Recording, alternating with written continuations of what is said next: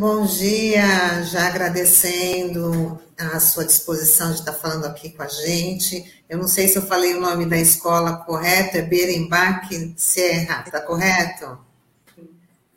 Bom, Sônia, vamos contextualizar aí nossos, nossos ouvintes, nossos internautas, né? O que está acontecendo nessa, nessa unidade escolar que está aí programada para adotar o modelo cívico-militar, né? Então, queria que você colocasse a, a, a questão aqui para os nossos ouvintes, nossos internautas.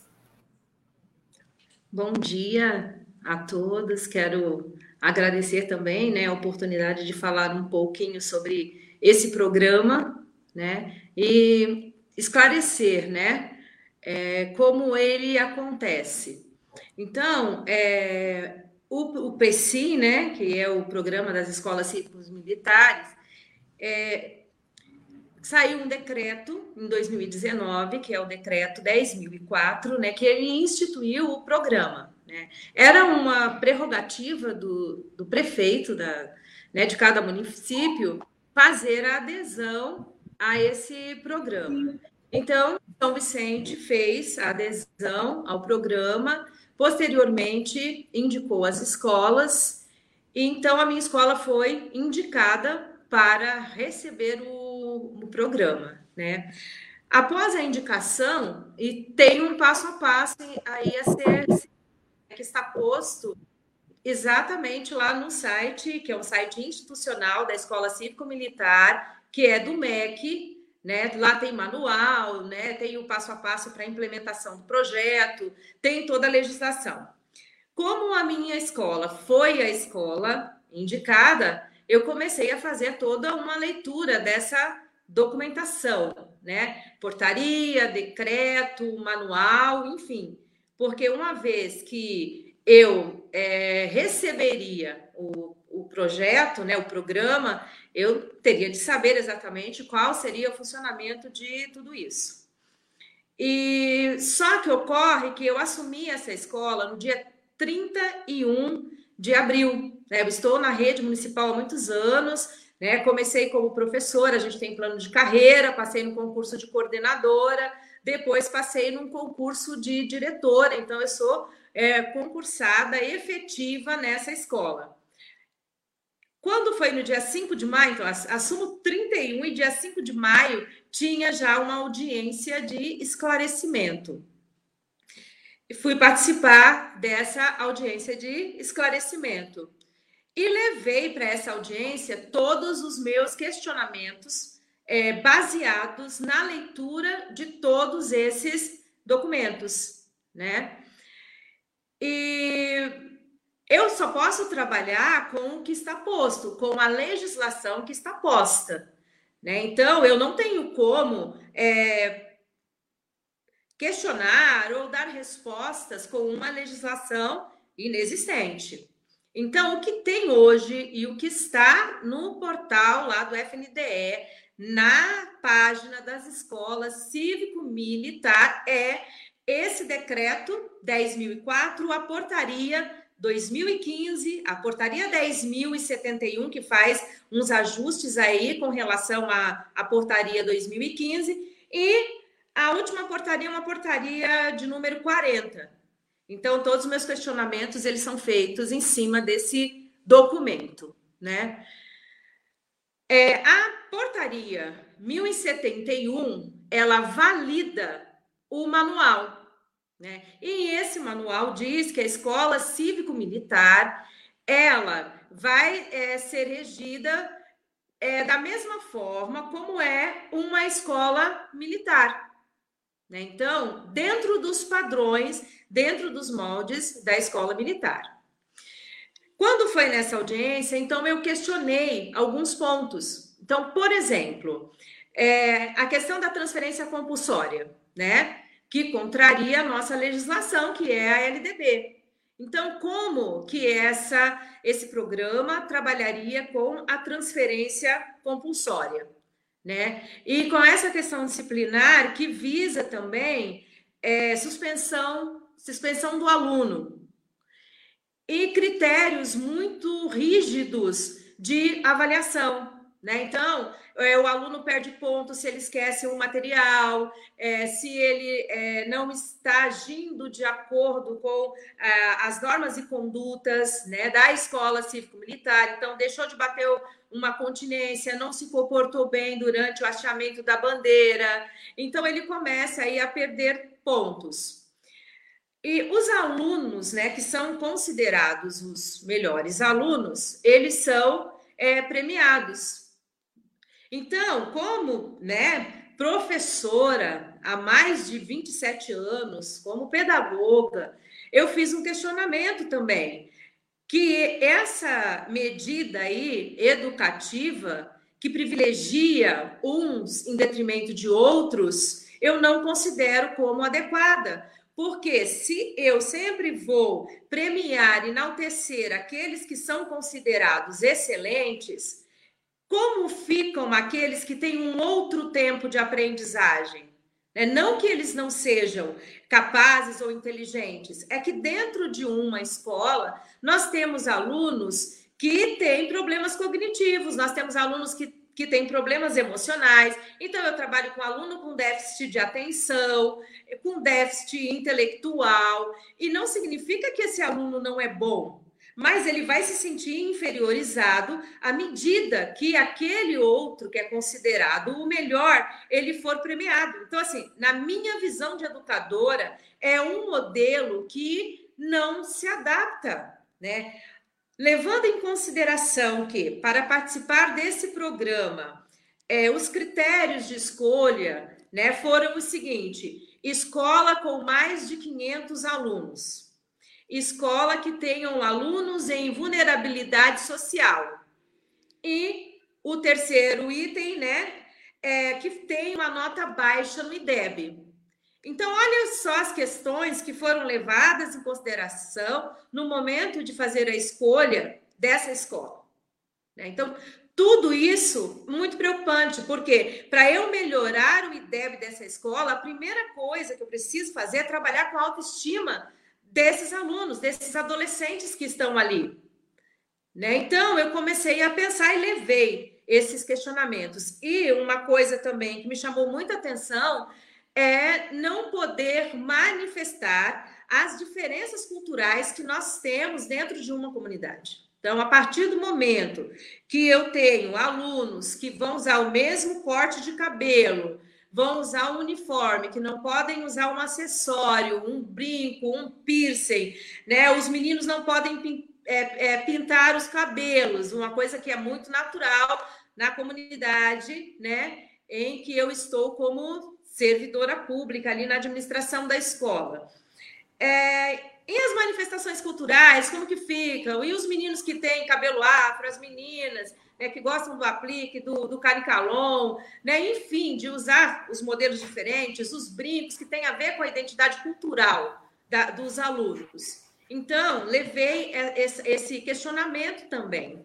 E quando eu comecei a, a, questionar sobre essa, essa diversidade cultural que nós temos e que não deve ser coibida, e sobre essa questão é, disciplinar, que eu não acredito nessa medida punitiva, que eu transfiro o problema de lugar. Então, assim, o aluno ele não se adaptou nessa escola, eu dou uma transferência compulsória para ele, registro que ele está sendo transferido por mau comportamento, né? E o que, que eu fiz por esse aluno? Eu acredito numa educação transformadora, numa educação libertadora, é, uma, uma educação que pega um, um menino assim e que, de repente, através do diálogo, da escutativa, né, esse aluno vai, vai ter um outro comportamento. E, inclusive, ele pode ter um outro comportamento a partir da minha postura, de ver a forma que eu, que eu trato, da forma que eu converso, que eu acredito também que nós ensinamos pelo exemplo.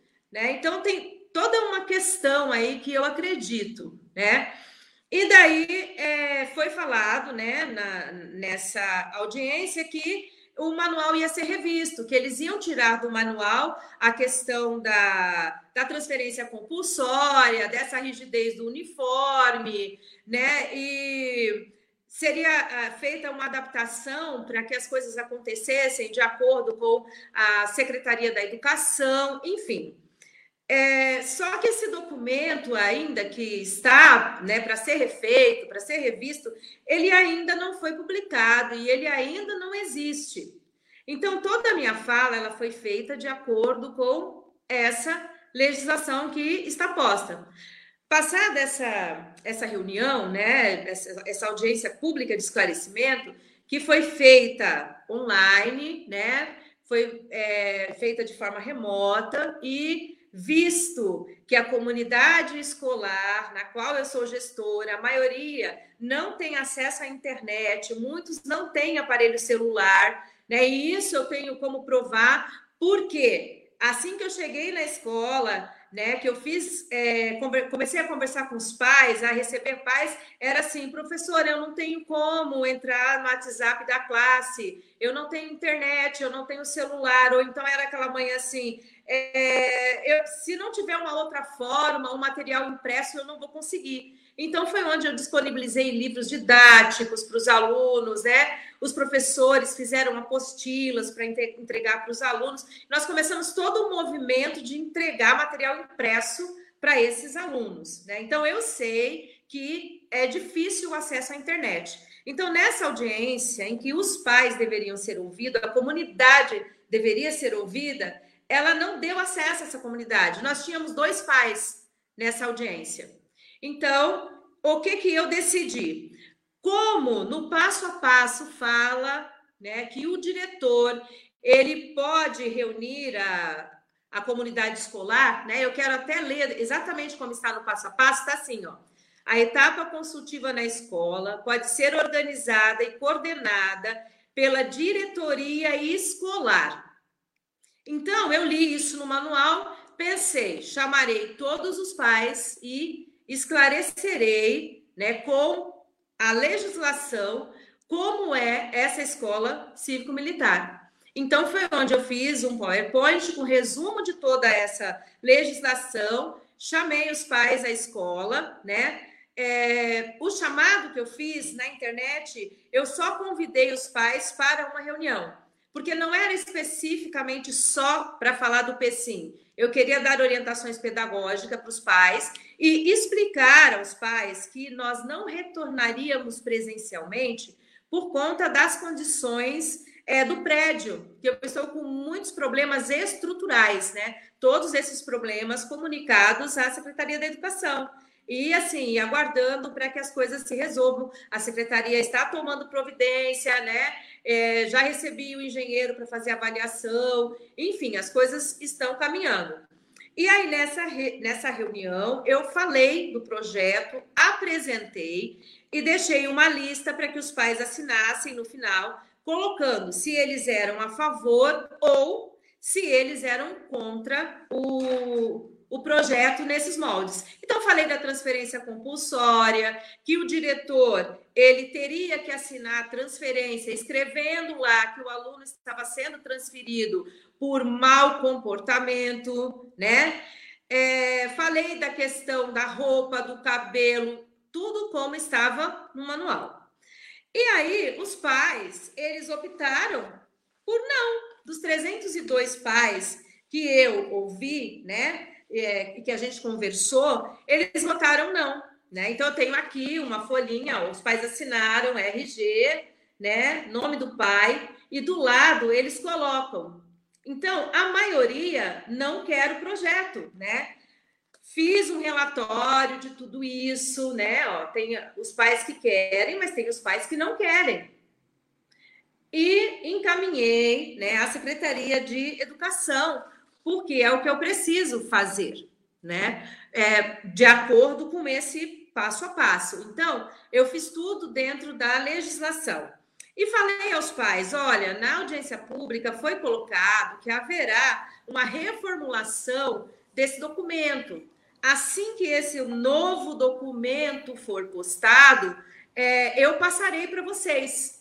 Eu farei de novo a leitura e falarei o que foi modificado ou não. Só que assim, o processo ele está em andamento, mas esse novo documento não saiu. Então, é, tem um grupo que me chama de mentirosa nas redes sociais, fala que eu não entendo de educação, que eu não sei o que eu estou falando. Então, é, assim, o que eu quero esclarecer é que eu sei exatamente o que eu estou falando, a minha postura é de educadora, de uma pessoa que leu toda essa documentação e que entende que esse modelo não é o melhor para aquela comunidade, porque é um modelo excludente, um modelo que privilegia alguns em detrimento de outros, né? E a, esse decreto ele fala que o programa visa, né? Qualquer um deles fala sobre isso, tanto 71, 10.004, enfim. Ele visa um modelo é, de gestão de excelência e que é, nós vamos receber, né, dentro da unidade, então, é, apoio na área administrativa, na área psicopedagógica e na área educacional. Então, meu outro questionamento. Então, quer dizer que eu, que me preparei a vida inteira para ser é, educadora, né? Minha primeira formação foi em letras, depois eu fiz pós-graduação em administração escolar, depois eu fiz pedagogia, depois eu fiz pós-graduação em, em sociedade, ética e cidadania. Eu me preparei exatamente para ser uma educadora. Então, eu não tenho um modelo de gestão eu preciso que alguém venha para a escola para dizer qual é o melhor modelo. Os professores precisam de alguém para dizer qual é a melhor forma de é, trabalhar, sendo que nós temos que trabalhar com uma diversidade muito grande, porque nós temos alunos é, do todos os, os, tipos que as pessoas pensarem. Né? Nós temos alunos com síndrome de Down, nós temos alunos autistas, nós temos alunos com déficit de atenção. Então, assim, nós temos uma diversidade de alunos muito grande. Então, como que alguém pode chegar sem conhecer, né? Eu tenho 43 alunos de inclusão. E como que alguém que não conhece a realidade dos meus alunos vão poder dizer qual é a melhor forma? Eu não vou poder ir lá dentro do segundo mil falar qual é a melhor forma de gestão, porque eu sou educadora. Eles vão aceitar, falar, olha, eu tenho um modelo de gestão de excelência e eu quero aplicar o meu modelo de gestão de excelência dentro da, sei lá, da polícia militar, né, ou dentro do, do de um da base aérea, enfim. Então, assim, cada um se prepara para aquela área, né, na qual Sônia. quer atuar. E é, é isso que eu penso. E assim, é isso que eu gostaria de esclarecer, né?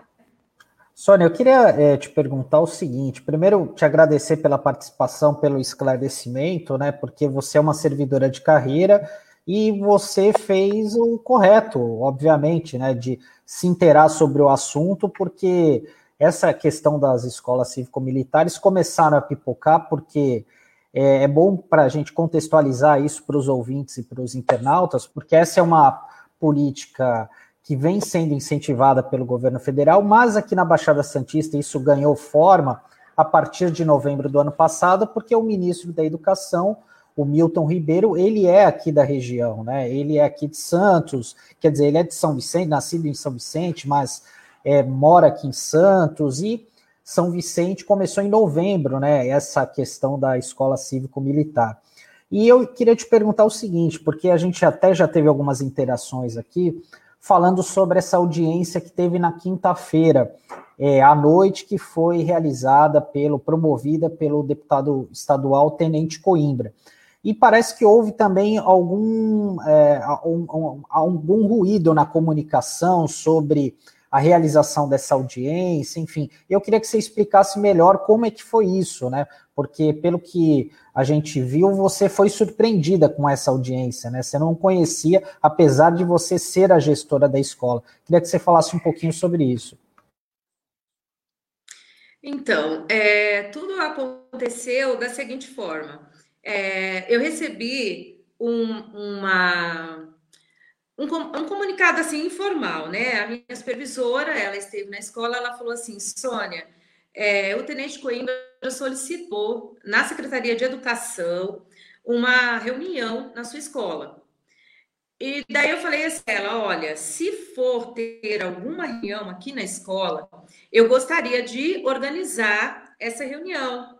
Por conta que nós estamos num período de pandemia, eu tenho que é, tomar né, todas as medidas necessárias, seguir os protocolos de segurança, enfim, como eu fiz na reunião de pais, que eu chamei de duas em duas salas, né, é, com intervalos para fazer higienização do local, enfim. E eu falei, então, é, eu gostaria de ser avisada com antecedência para eu poder é, organizar a escola para poder fazer é, essa reunião e eu também né, gostaria que estivessem aqui pessoas que são contra e pessoas que são a favor, para elas poderem é, colocar as suas ideias, né? E daí a supervisora da minha escola falou assim: olha, Sônia, eu vou ver com a secretária e eu te retorno, né? E daí passou, passaram uns dias e eu peguei daí, como é que vai ser? Tem a reunião, não tem a reunião? Ah, estou aguardando, né, uma conversa com a secretária, enfim. Quando foi na quinta-feira, né, de manhã, então eu recebi é, uma mensagem da minha supervisora falando, Sônia, vai acontecer a reunião. Aí eu falei, mas como assim? Não me solicitaram um prédio? Eu não recebi nenhum ofício falando que vai ter uma reunião aqui.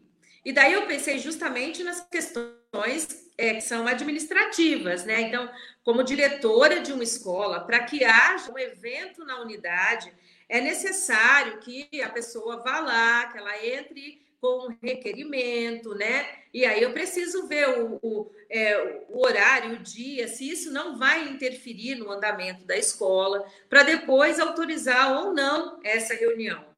Na quinta-feira foi um dia que eu estava entregando as cestas básicas, né? Que é, vieram da, da diretoria de alimentação escolar, né? Da prefeitura, que encaminhou para entregar aos alunos. E eu estava aplicando também é, uma avaliação para aferir, né? O, o nível de conteúdo, defasagem dos alunos, enfim. Então, eu tinha todo um cronograma que iria até às 17 horas naquele dia. E eu já havia pedido para os funcionários para chegarem às 6h30 da manhã, para a gente dar conta de entregar essas cestas e fazer todo o, toda a organização. Então, nós nos mobilizamos para organizar tudo isso.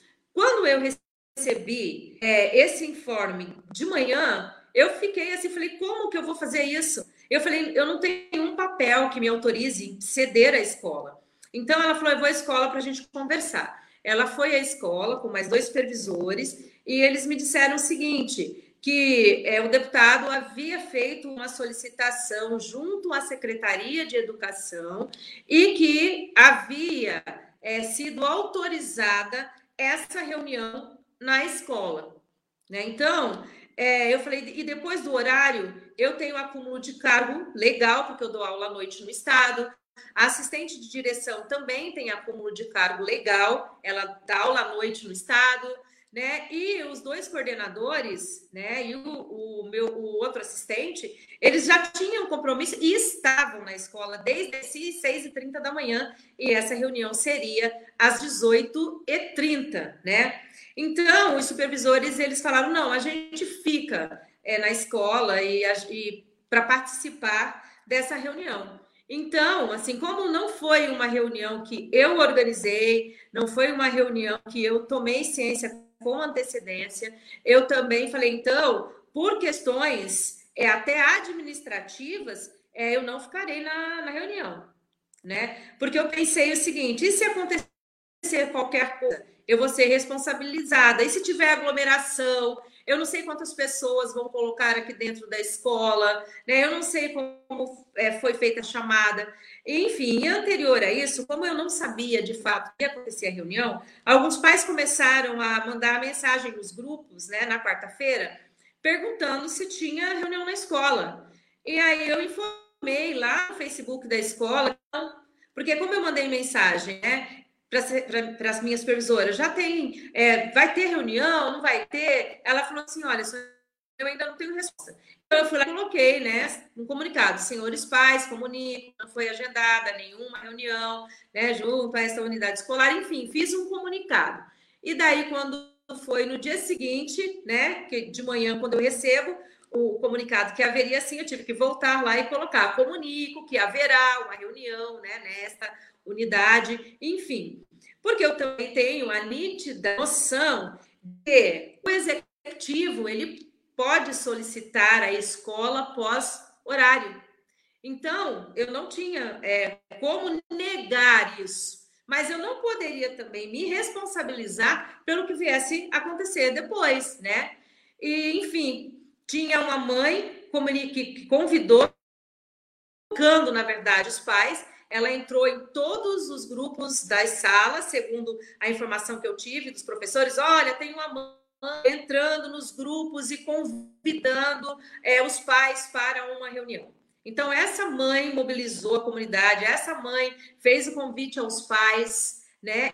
E aconteceu essa reunião é, na quinta-feira, a partir das 18h30, lá na unidade escolar, da qual eu não participei.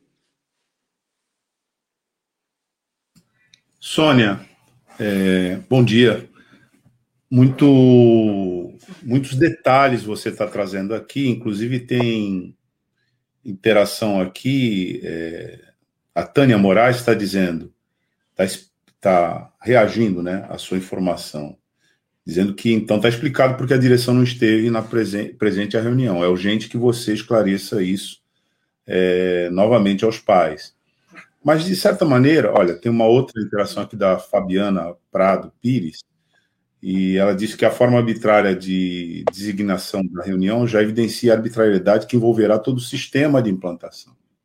E esse é o resultado do trabalho de um deputado que foi eleito aliando-se a um déspota como Bolsonaro. Bem, na verdade, nós estamos aqui com um método é, que começa, pelo que você está descrevendo, pela, pela desconsideração da comunidade escolar.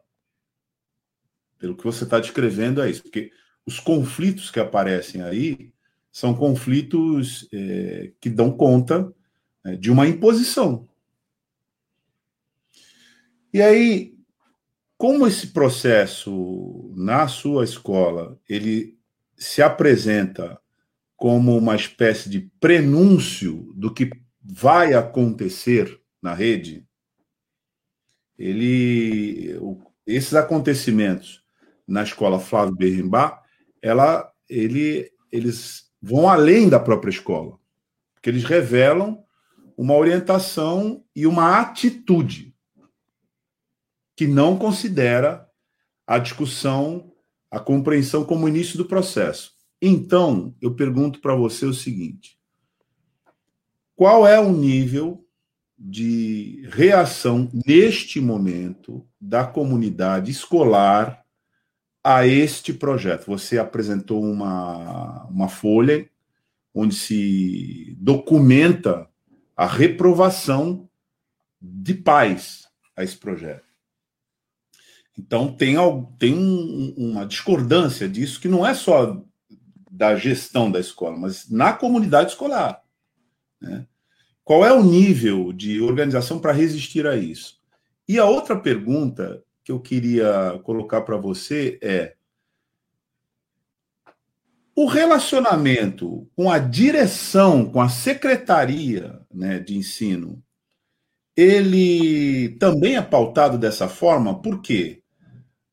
Foi apresentado um requerimento né, pela deputada estadual Maria Isabel Azevedo Noronha, a Bebel, né, dando conta de que é, todo esse procedimento era arbitrário e pedia esclarecimentos à própria Secretaria de Educação. Não sei, é, isso foi apresentado, está assinado como no dia 1 de julho de 2021, e a gente não sabe também, acredito que você talvez não saiba, é, qual foi a resposta, né? Mas a, a, a, indagação feita pela deputada foi: dessa forma, se requer que Vossa Senhoria esclareça de quem partiu a ordem para a realização dessa reunião tendo em vista que a comunidade escolar, professor Jorge Berremba Senra, já deliberou pela não adesão à escola é, da escola ao. Então, eu queria que você comentasse isso, que você nos informasse hoje qual é essa situação, a reação da comunidade escolar. Sim, é... O, é, é, é, todo um processo, né? Então, primeiro eu fiz uma, um, um esclarecimento aí para a comunidade, né? Eu expliquei que essa votação ela não era uma votação oficial, era só para eu é, saber o posicionamento dos pais, se eles é, concordam ou não com o projeto, né? É claro que não existe unanimidade, né? Como eu disse, eu ouvi 302 pais, 199 foram a favor, né? E os 79 foram contras, e aí a gente ainda tem a, a, é, nulos e brancos, né? Que eu considerei nulos quem colocou sim e não, porque daí eu não teria como, né? Enfim, então, é, esses pais que são a favor, né? É, eles é, se manifestaram junto com o tenente Coimbra, né, para colocar aí a, a opinião deles. A Secretaria da Educação, ela, né, já perguntei, o meu contato é por meio da supervisora é, de escola, né, então eu converso com ela e é ela que se reporta à secretária da Educação.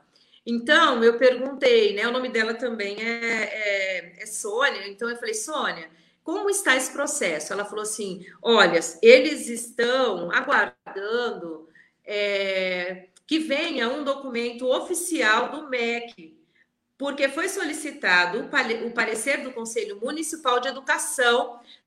Só que o Conselho Municipal de Educação solicitou é, toda a, a documentação para que eles pudessem esse parecer. Mas ocorre que, como é, o tenente é, disse, né, junto são responsáveis aí pelo programa, que essa, altera é, essa alteração será feita, né, que esse manual será invalidado, então é, nós solicitamos oficialmente ao MEC essa legislação há três meses e essa legislação ainda não chegou. Então, o conselho não tem como dar o parecer sem é, esse documento reformulado, né?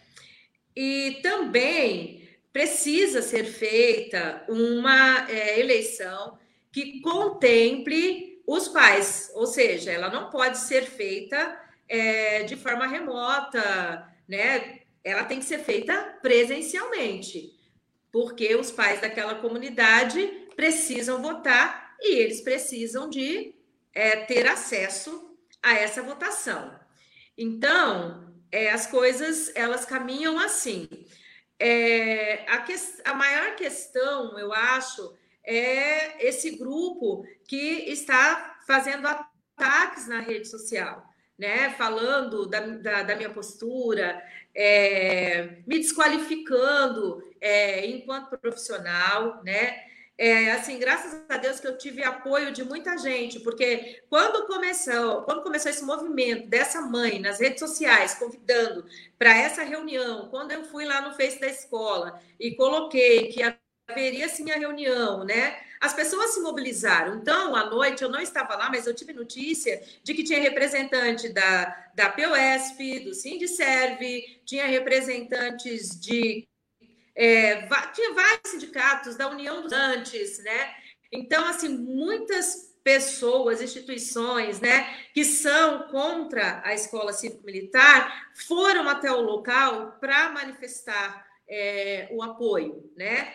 E, enfim, e quando eu me posicionei né, contra a escola cívico-militar, né, lá no dia 5 de maio, é, eu não esperava que fosse ter toda essa repercussão, porque eu me posicionei como uma pessoa que é educadora, que era contra é, o projeto após ter lido e feito uma avaliação pedagógica do que seria isso e é, visando também que, as questões sociais porque daí eu conheço muito bem o entorno da escola. Eu moro aqui na região, né?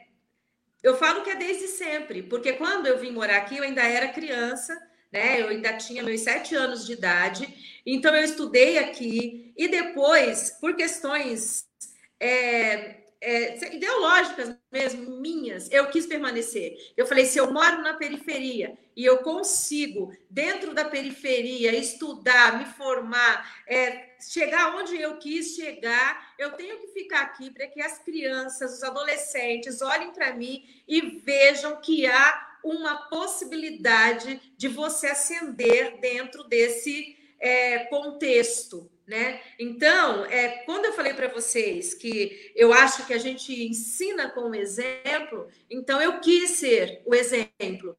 Então, é, nessa região aqui, eu sou muito conhecida. Tem família que eu dei aula para o pai, para o filho, para o neto, porque eu dei aula na EJA muitos anos, né?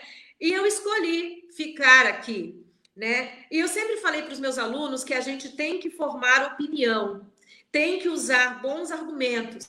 Os nossos argumentos eles têm que ser todos validados. Né? Como professora de língua portuguesa e fui corretora das redações do Enem durante muitos anos, né? hoje eu posso falar porque me desliguei. É um trabalho sigiloso, enquanto a gente corrige, a gente tem que é, manter um sigilo disso, então você não pode falar, você não pode dar aula em cursinho, você não pode fazer propaganda disso na internet, mas quando a gente se desliga, a gente tem um certificado, né?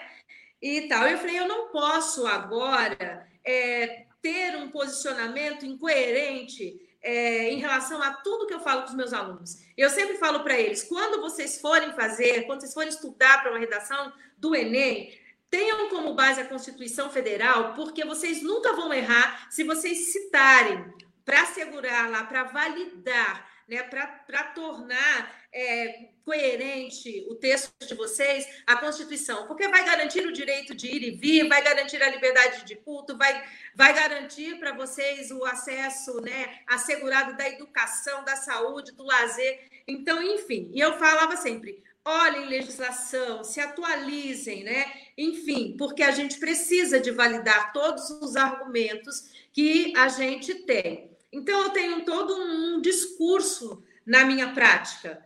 Né? E eu falei assim, puxa, e agora? Como que eu não vou me posicionar? E aí as pessoas falavam assim para mim, como diretora, você tem que ser neutra. Eu falava, mas eu estou num país democrático e eu tenho liberdade de expressão no município existe um documento que é um documento que garante essa gestão democrática. Em nenhum momento no estatuto é, do Magistério de São Vicente diz que eu tenho que ficar com a minha boca fechada quando eu não concordo com alguma coisa. Então, Sônia, eu vou validar.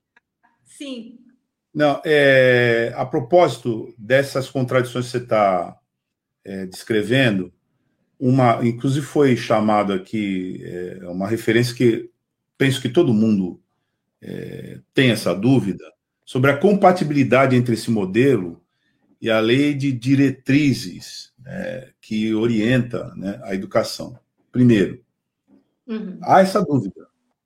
É compatível? Uhum. Segundo, me parece que é uma é, importante informação para a sociedade nesse momento, para quem nos ouve aqui, quem nos acompanha pelas plataformas digitais, quem é esse professor, esse seria educador, que vai atuar na sala de aula no modelo da escola militar. Quem é ele?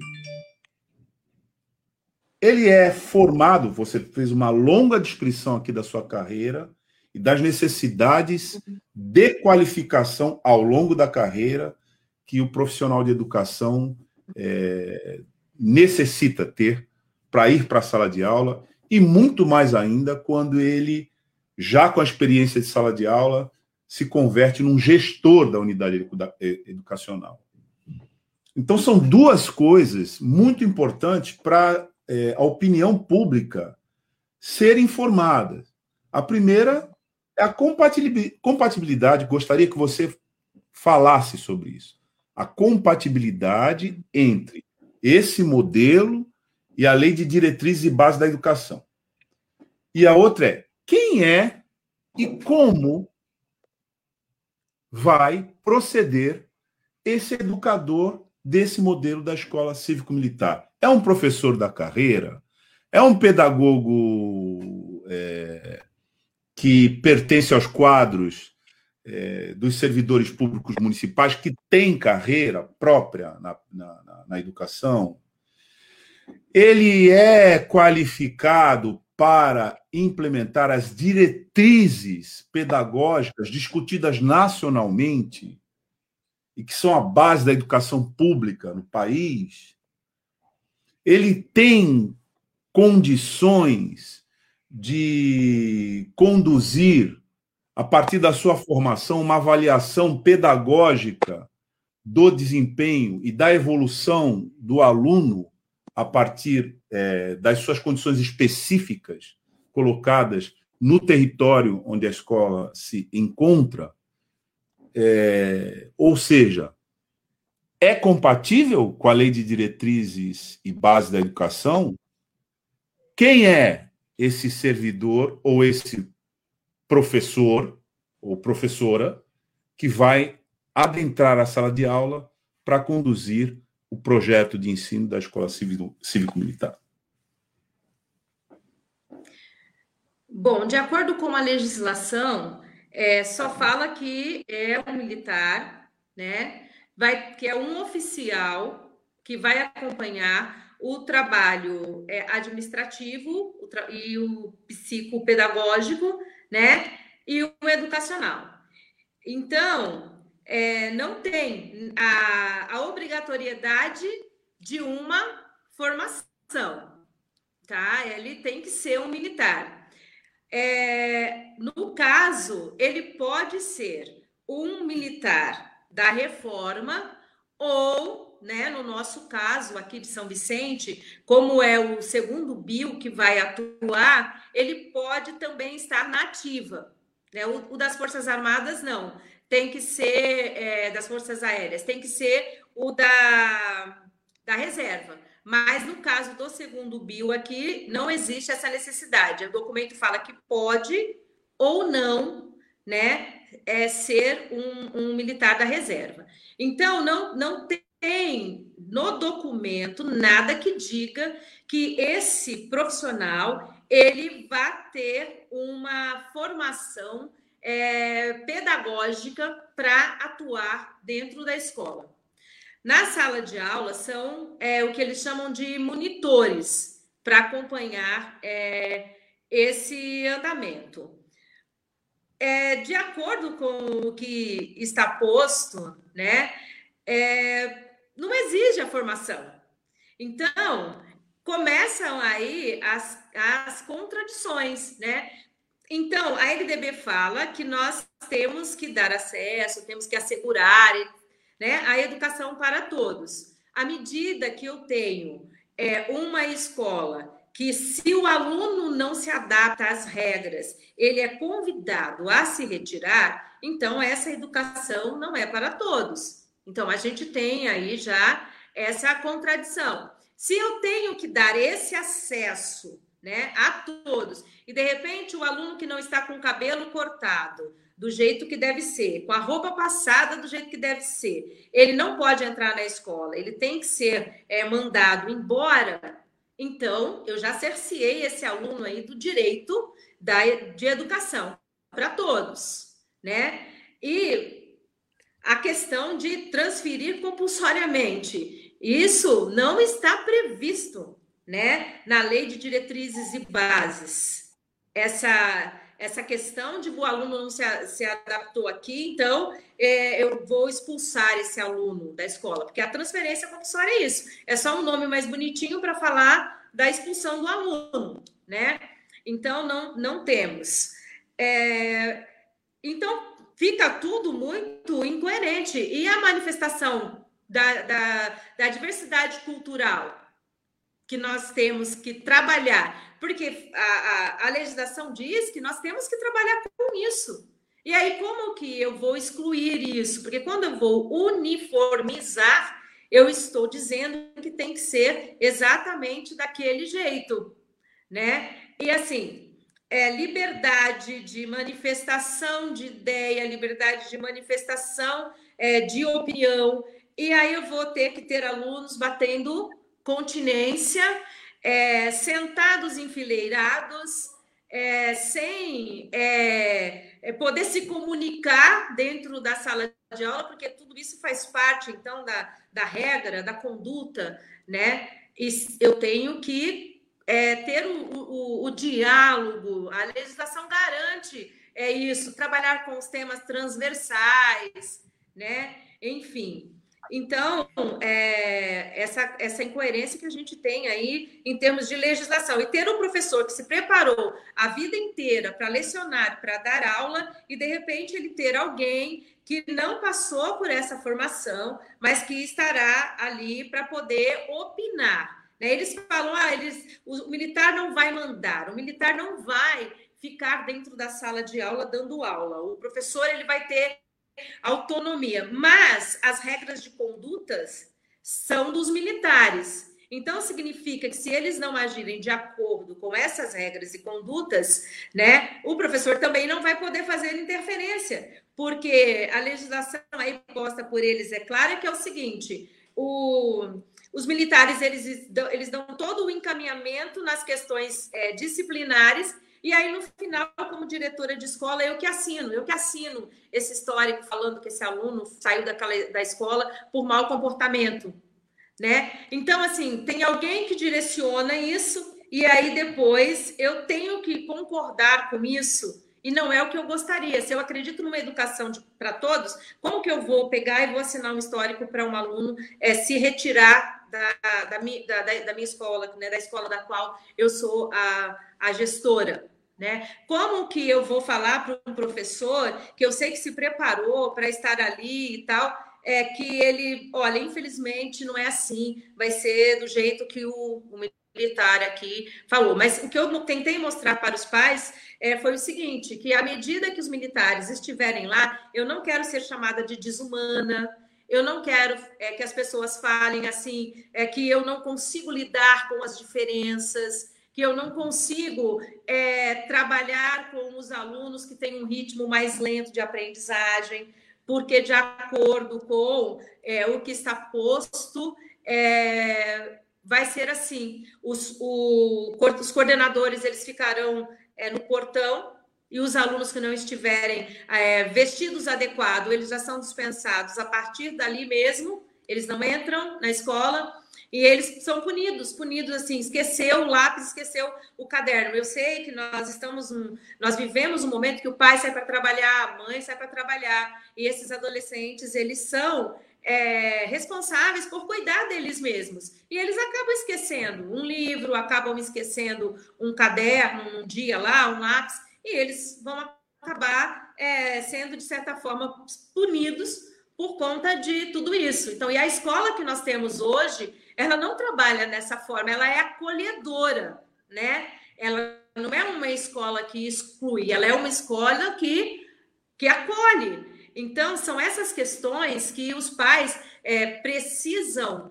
é, pensar. Eles estão, é, de fato, é, prontos para ter os filhos nessa escola, nesse modelo que está sendo posto, é a, a reflexão que eu gostaria que os pais é, fizessem. Né? Então, eles vão assinar um termo de compromisso dizendo que eles se responsabilizam né, por esse fardamento, é, por esse material, que eles, é, é, que eles é, concordam com tudo o que está posto na legislação. Então, esse documento tem um modelo que eu também é, apresentei para os pais, né, quando eu fiz essa reunião de esclarecimento. É, eu falei: olha, está aqui, vocês vão assinar um termo de compromisso dizendo que vocês são responsáveis por tudo isso, né? E aí, uma outra questão do projeto.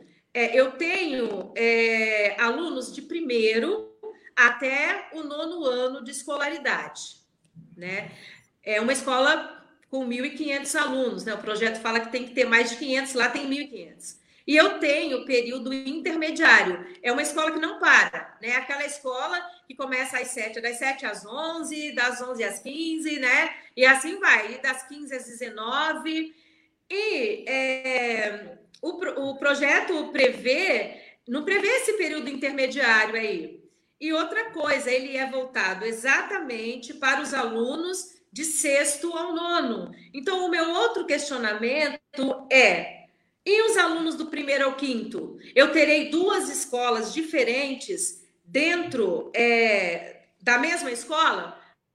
Uma escola de primeiro ao quinto, que a gente vai seguir as normas né, da Secretaria da Educação, um currículo é, baseado é, no, no, na base comum, né, que São Vicente tem uma base comum curricular de São Vicente, e vou ter uma outra escola de sexta ao nono que vai levar em consideração todas as regras da escola militar, com outros procedimentos e tal. Isso vai causar um, um, um grande conflito, porque vai ser assim: ah, por quê? que para o fulano você teve um procedimento e para o ciclano você teve outro procedimento? Ah, é porque o, o ele, é, é, é, ele está na escola que eu tenho autonomia para gerir, e o outro lá, não, eu não tenho, são os militares que estão gerindo. E aí, outra coisa que eu chamei a atenção dos pais. Hã? Não, não, só para. Está tendo uma interação bem, bem importante aqui por conta da sua presença aqui no Manhã RB Litoral e que eu acho que vale a pena registrar até algumas questões. A Fabiana Prado Pires de Oliveira, ela fala: a população não tem dinheiro para pagar a conta de luz, mas a farda deve estar devidamente passada. É um bom questionamento, né? Elisa Riesco, ela fala. Aí sim, sendo entendida por parte de alguns pais como a saída, a resposta para que o aluno, a aluna, seja um cidadão de bem, né? Grande ilusão. E a Tânia Moraes, ela fala, há uma lei estadual da década de 80, autoria do deputado estadual, à época, Paulo Frateste, a qual proíbe que o aluno seja impedido de entrar na escola por estar sem uniforme, que é como você colocou, é a política da inclusão, né? A Rita de Cássia Campos fala agradecimentos à diretora Sônia pela sua postura, pelo cabedal de conhecimentos e pelos esclarecimentos. E a Sônia Maciel fala: só do tenente tinha mais de 10 bate-pau que tumultuavam o, o todo e chamavam os alunos que estavam ao lado questionando, questionando de esquerdistas. A participação do tenente, acho que na, na, na reunião. Bom, Sônia, eu queria que você chegasse às suas considerações finais, a gente já está chegando aqui quase no final do nosso, nosso programa, que foi muito esclarecedora a sua presença aqui no Manhã RBA Litoral, trazendo toda essa questão importante aí, viu que, né, já vista as interações que nós tivemos, e queria que você fizesse aí suas considerações para os nossos ouvintes, nossos internautas. É, está certo. É, então, né, eu agradeço todas essas, essas participações, né, das pessoas que estão aí, amigos, é, profissionais também, né, tem, vi que tem diretores aí, é, pessoas que entendem de fato de educação e que podem opinar, né? Porque, para fechar, eu acho que, assim, pode falar de educação quem trabalha na educação, quem vivencia, né, a educação.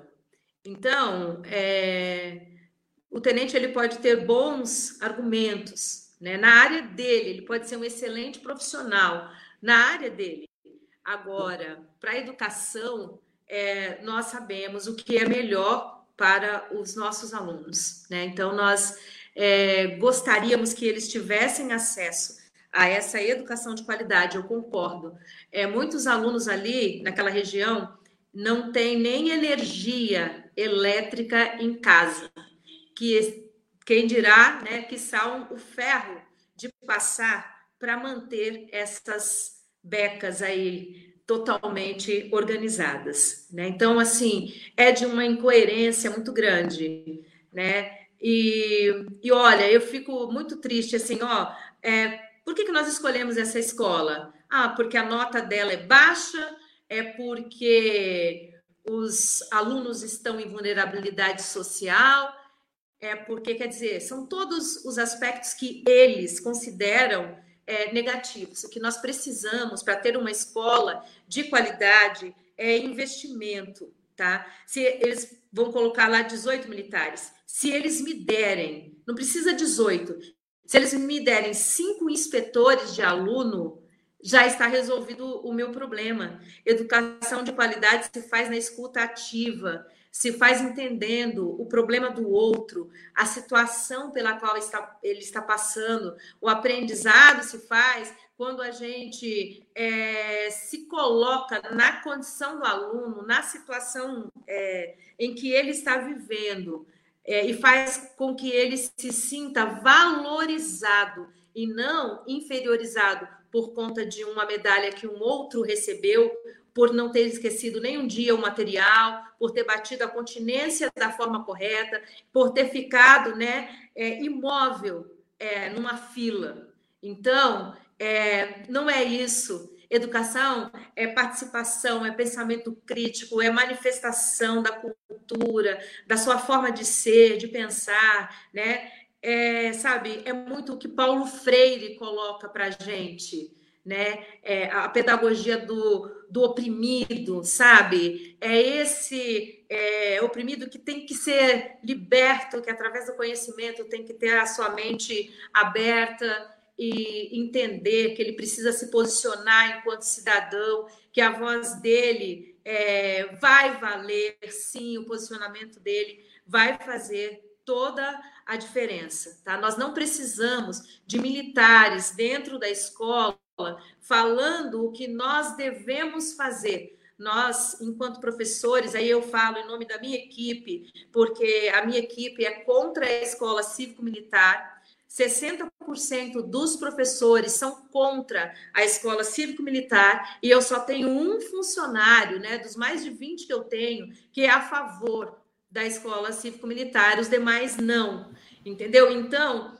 é, eu estou aqui reproduzindo a fala daquela comunidade escolar, né, com propriedade, sem nenhum viés político, sem, sabe, me posicionar em relação ao partido X, Y, Z. Eu estou aqui como educadora como gestora que preza por uma educação de qualidade, por uma gestão democrática, participativa, que a comunidade tem vez e tem voz. Os alunos do Jorge Berrembar Senra precisa de ter vez, precisa de ter voz. E o IDEB nós vamos melhorar com o passar do tempo, agindo democraticamente, fazendo com que esses alunos sejam protagonistas né, desse conhecimento e não soldadinhos de chumbo que podem ser é, manipulados. Né? Então, é, é, sobre isso que eu quero falar, sobre obrigada. a educação que transforma, que liberta. Tá bom? Muito obrigada, viu, Sônia, pela sua participação aqui, muito esclarecedora, tá? E a gente vai continuar acompanhando toda essa questão. Queria te agradecer e desejar um ótimo dia. Obrigada, obrigada mesmo. Bom Tchau, dia. Sônia, obrigado. Tchau, Sônia. Obrigado pela Tchau. sua participação. Tchau.